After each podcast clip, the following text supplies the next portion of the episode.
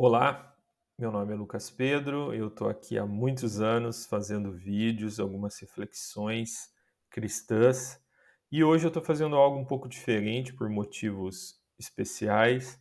É, eu estou aqui gravando uma, uma reflexão, uma meditação na palavra de Deus que eu deveria ter apresentado aos jovens da minha igreja, aos adolescentes da minha igreja, mas não deu tempo de apresentar. E como eu estou mudando de igreja na qual eu vou trabalhar, né?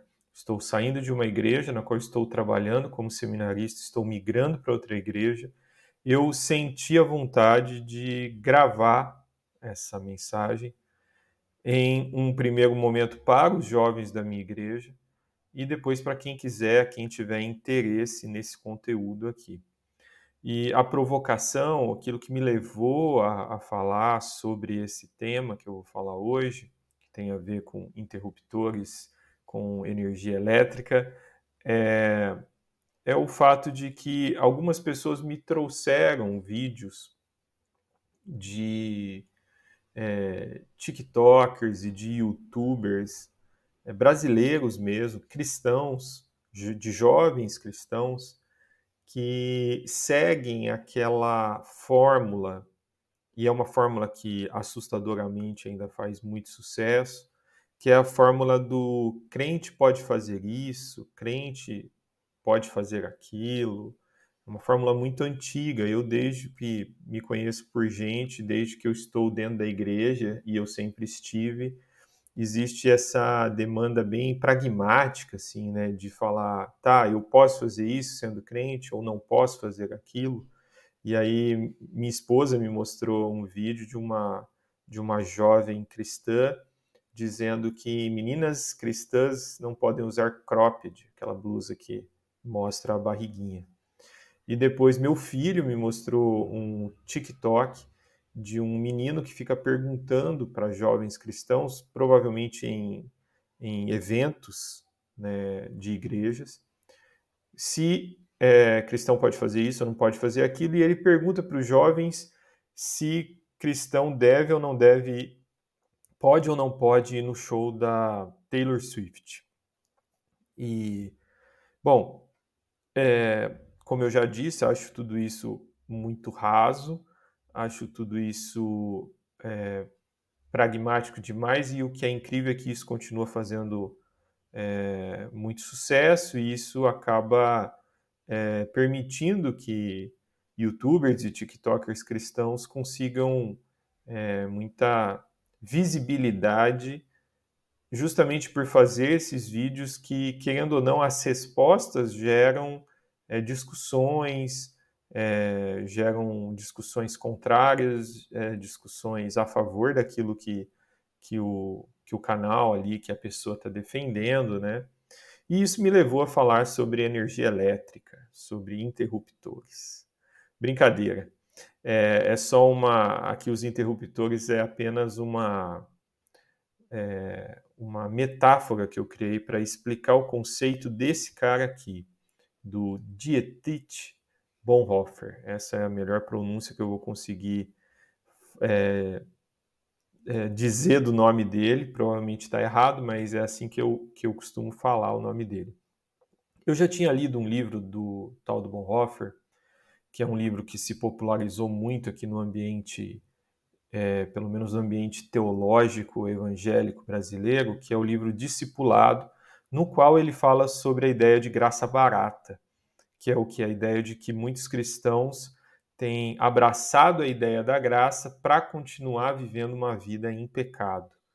É, mas o, o, o, os conceitos que a gente vai falar do Bonhoeffer aqui não são desse livro, mas são de um livro que ele escreveu mais para frente, já no fim de sua vida, que foi bem curta, quando ele estava preso é, num campo de concentração nazista por discordar da, do movimento nazista de modo geral e discordar principalmente do apoio da Igreja Luterana de maneira geral ao nazismo, né? Ele foi, inclusive, ele se envolveu aí, como o texto aí está dizendo, numa trama para assassinar Hitler é, e o nazismo ficou sabendo disso e as, os, o, o, exército ali prendeu ele né, como um traidor e ele foi enforcado é, alguns dias antes, dizem que até algumas é, horas antes do Hitler se suicidar, né, cometer suicídio. É, isso aconteceu porque o Hitler ordenou que os traidores fossem executados antes dele cometer suicídio. Né? Mas o texto que ele escreve, e é um texto que eu não tive contato direto com o texto, eu li um livro de um especialista em Bonhoeffer sobre esse livro, é sobre a ética cristã.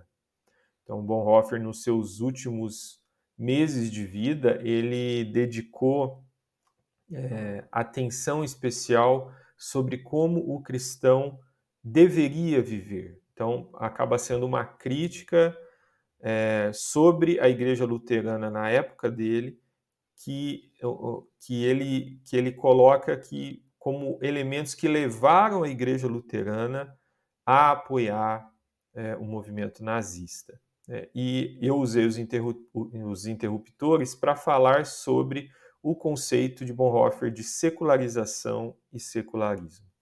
Então, porque, primeiro, por que, que a gente usa essa palavra, né? por que, que ele usou essa expressão é, secularização, secularismo, que vem de, da palavra século? Porque é, na palavra de Deus, é, existem textos que falam exatamente sobre, eh, que usam a expressão século, o presente século como algo ruim, como algo negativo. Então, quando o cristão hoje, quando você ouvir, né, se for jovem cristão, e você ouvir a expressão é, música secular e música cristã, é, conteúdo secular e conteúdo cristão, ou uma abordagem secular, uma perspectiva secular, uma perspectiva cristão, cristã, você está falando basicamente, a pessoa que estiver falando isso está falando basicamente de uma ideia de que é, aquilo vem é, de fora da igreja, aquela música, é, aquele conteúdo cultural, artístico, ideológico vem de fora da igreja, influenciado por conceitos, por valores que não são valores bíblicos, portanto, secular, e aquilo que é cristão de dentro da igreja. Mas o Bonhoeffer ele traz uma, um aprofundamento, uma complexidade a essa ideia de secularização, e ele usa para isso a palavra secularização e a palavra secularismo. Secularismo, então, é, ele chama de. É, ele está querendo dizer aquilo que é realmente negativo, né? porque ele está usando, a gente está usando aí o, o, o, sufixo aí ismo, que tem a ideia justamente de algo que é negativo. Então, secularismo é quando uma pessoa é, se rende aos valores do presente século e abandona os valores da palavra de Deus, os valores que nós aprendemos com Cristo Jesus. Então, o secularismo para Bonhoeffer é esse lado realmente negativo. E a secularização, para ele, é algo que deve acontecer, que é o que? A ação da igreja, a ação do cristão estar no mundo. O cristão precisa viver no mundo. E, e, é até estranho falar isso, porque a gente vive no mundo, a gente trabalha no mundo, a gente estuda no mundo, a gente é do mundo, a gente está aqui, né? A gente não tem como viver em outro mundo. A gente é, a gente vai ver alguns textos bíblicos que falam com uma, uma exatidão né, sobre isso, mas enfim, a ideia é que é, a ideia proposta por Bonhoeffer é que a gente não crie uma subcultura cristã, que a gente não crie uma, um gueto, um, que a gente não faça da igreja um bairro e, portanto, um, um e, e que a gente não haja de uma forma bairrista, que a gente se é, isole do mundo, das pessoas que não é, compartilham dos valores cristãos com a gente. Né? Para ele, a gente precisa é, participar do mundo, da ciência, da arte, da cultura, tanto na no consumo daquilo que não é, é exclusivamente cristão, mas também na produção de conteúdo que é secular, que não diz respeito exclusivamente à fé cristã. Então ele faz uma proposta de que nós devemos abandonar o secularismo e, ao mesmo tempo, abraçar a secularização. E para a gente aprofundar nesse, nessas ideias aí do Bonhoeffer, que são conceitos, essas palavras, secularização e secularismo, não estão na Bíblia, é, nós vamos ler alguns textos bíblicos que nos ajudam a, a, a falar sobre isso. E então nós vamos ler dois textos bem breves falando sobre é, secularização e dois textos falando sobre secularismo.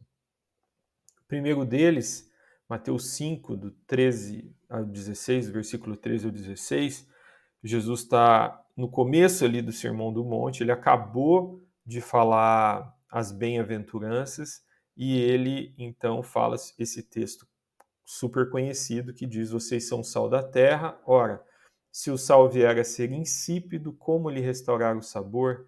Para nada mais presta, senão para, lançado fora, ser pisado pelos homens. Vocês são a luz do mundo, não se pode esconder uma cidade situada no alto de um monte. Nem se acende uma lamparina para colocá-la debaixo de um cesto, mas num lugar adequado, onde ilumina bem todos os que estão na casa.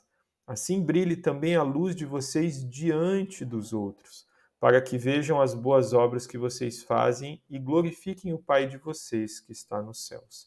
Esse é um texto básico de Jesus que fala sobre a importância da secularização do ponto de vista de Bonhoeffer. Ele está dizendo que vivam no mundo, brilhem no mundo.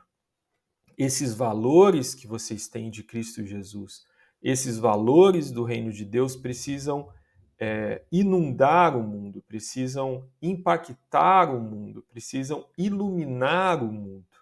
Então, é, a ideia de colocar uma lamparina debaixo de um cesto é justamente a ideia contrária da secularização. É a ideia de você fazer com que essa luz da lamparina brilhe só entre crentes fazer com que uh, o modo de vida cristão que deve ser propagado no mundo não se espalhe no mundo, mas fique só dentro das quatro paredes das famílias cristãs e das igrejas cristãs. Então, Bonhoeffer fala contra isso e esse texto de Jesus é, é, corrobora, ele, ele ajuda nessa ideia de secularização de Bonhoeffer.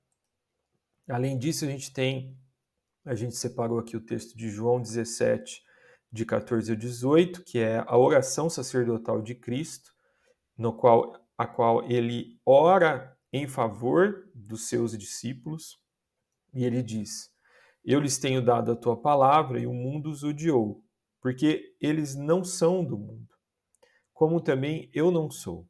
Não peço que os tires do mundo, olha só aqui o conceito de secularização de Bonhoeffer aqui. Não peço que os tires do mundo, mas que os guardes do mal. Esse guardar do mal já é a ideia de ir contra o secularismo, ou seja, de ir contra a, a, a perda dos valores cristãos por estar vivendo no mundo. Então, isso nós não devemos fazer.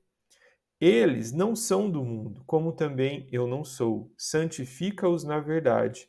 A tua palavra é a verdade. Assim como tu me enviaste ao mundo, também eu os enviei ao mundo. Então aqui o próprio Cristo Jesus está dizendo: eu estou enviando eles ao mundo. Eles precisam estar em contato com as pessoas.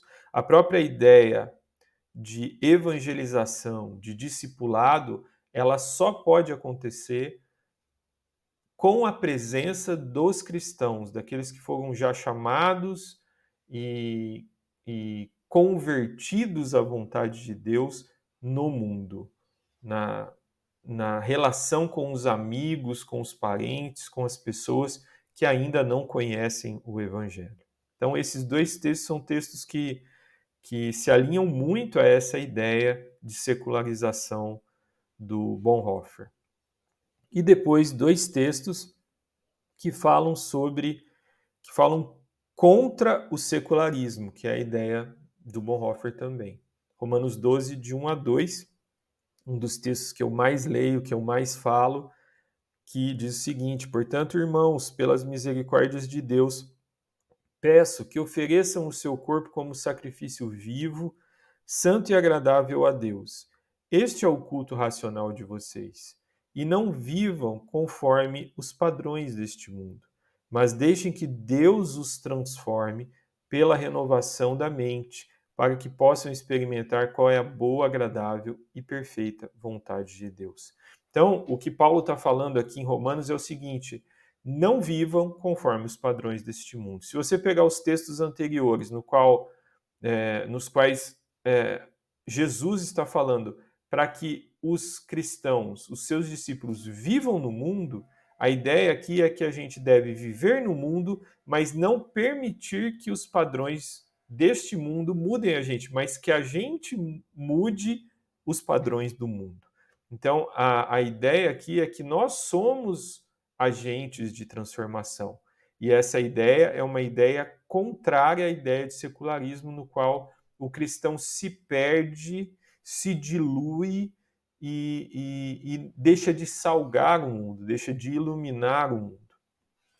E por último, o texto de Colossenses 4, do 5 ao 6, que diz: Sejam sábios no modo de agir com os que são de fora e aproveitem bem o tempo.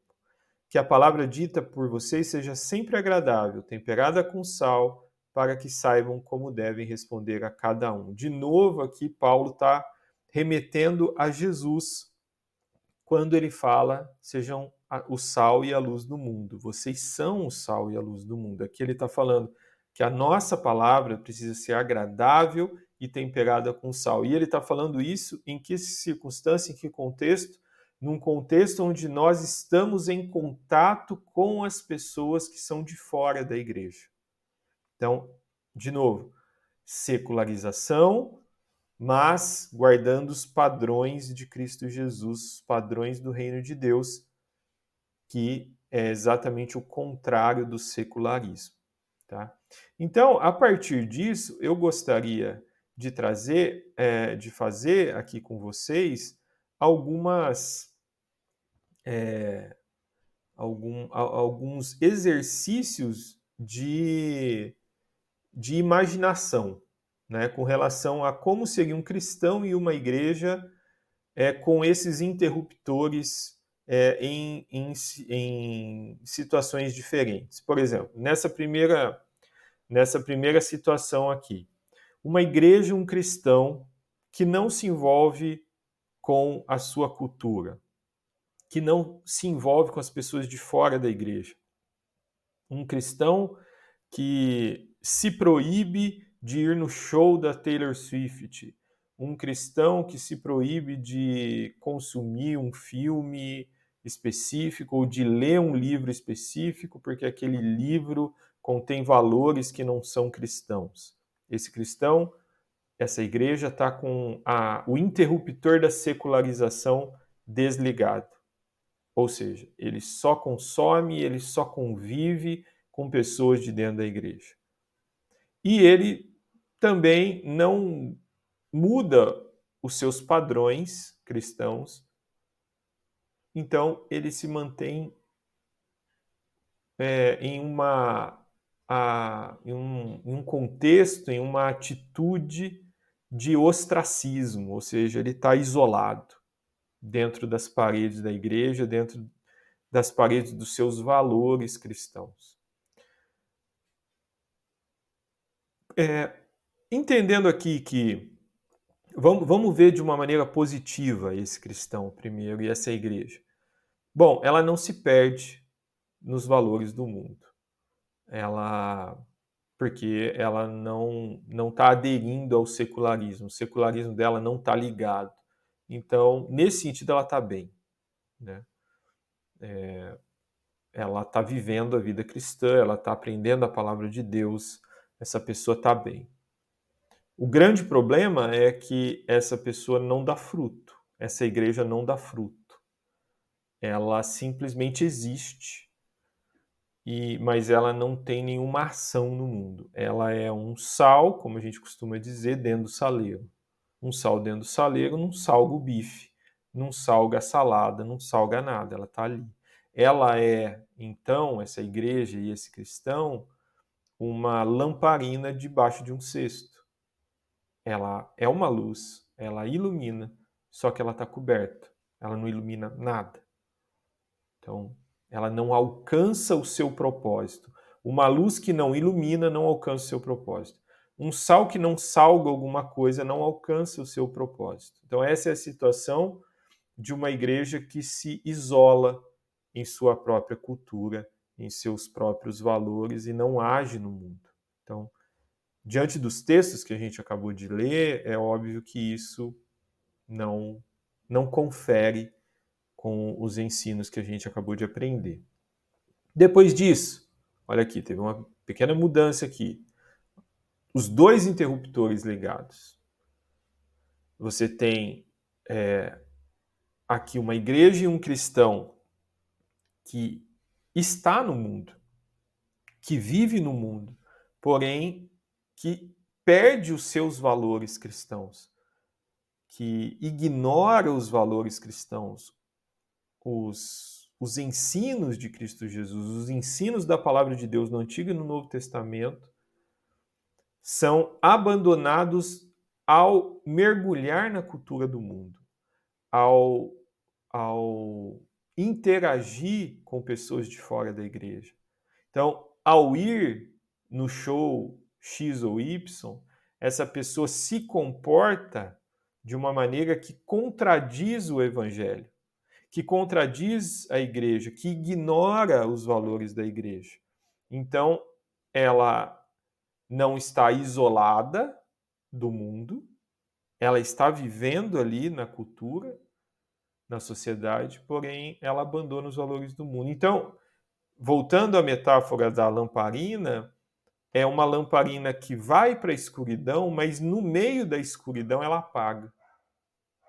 É um sal que vai até o bife, vai até o alimento para salgar, só que quando ele chega no alimento, descobre-se que ele não tem mais as propriedades para salgar aquele alimento, porque ela perdeu, ele perdeu as suas propriedades. Então, isso é errado do mesmo jeito. Né? Depois disso, terceiro lugar, aquilo que eu considero o pior contexto do que, que a gente pode viver numa, numa igreja, que a gente pode viver como cristãos. A secularização desligada e o secularismo ligado. Quer dizer, esse cristão, essa igreja é o pior dos mundos, de acordo com a palavra de Deus porque ela está isolada do mundo, ela criou uma subcultura pseudo-evangélica, que é falsamente cristã, porque ela, na verdade, perdeu todos os valores cristãos. E é incrível a gente perceber que essa, essa configuração de igreja essa configuração dos interruptores é muito presente, principalmente nas igrejas que a gente vê aí é, bombando no YouTube, bombando no TikTok, bombando nas redes sociais de maneira geral. É uma igreja que se isola do mundo em um gueto cristão, mas ao mesmo tempo os padrões, os valores não são valores cristãos. Ou seja, ela não está no mundo e ao mesmo tempo ela está vivendo segundo os padrões do mundo.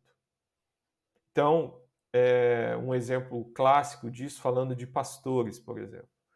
O pastor está ali, está ali tocando uma igreja, está ali vivendo a, a, a, corrida e toda a obra de trabalhar dentro de uma igreja, mas ao mesmo tempo ele está roubando dentro da igreja. Ou ele está abusando de pessoas dentro da igreja. Então ele está vivendo esse, esse meio cristão, mas com os valores seculares, os valores que não são os valores do reino de Deus.